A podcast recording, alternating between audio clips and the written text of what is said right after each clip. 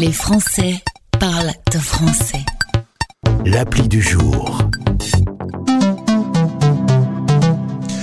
Voici quelques applications nécessaires, utiles, vitales pour pouvoir vous promener en Australie. Les liens seront présents dans ce podcast.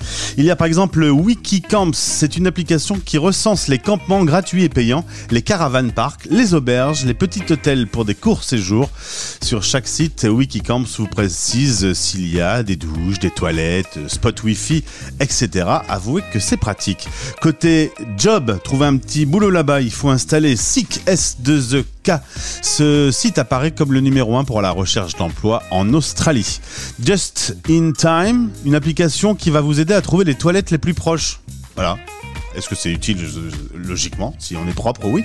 ATM Locator, si vous voulez retirer de l'argent liquide, cette application vous montre tous les distributeurs les plus proches de l'endroit où vous vous trouvez. Wi-Fi Finder, comme son nom l'indique, c'est pour trouver des spots Wi-Fi gratuits ou payants à disposition. Et puis il y a Gum3. Ce site est un incontournable en Australie, qu'il s'agisse de trouver du travail, un logement, de vendre ou d'acheter un véhicule. C'est euh, un peu le, le bon coin, quoi. Gum3. Les liens sont disponibles sur ce podcast. Les Français parlent de français.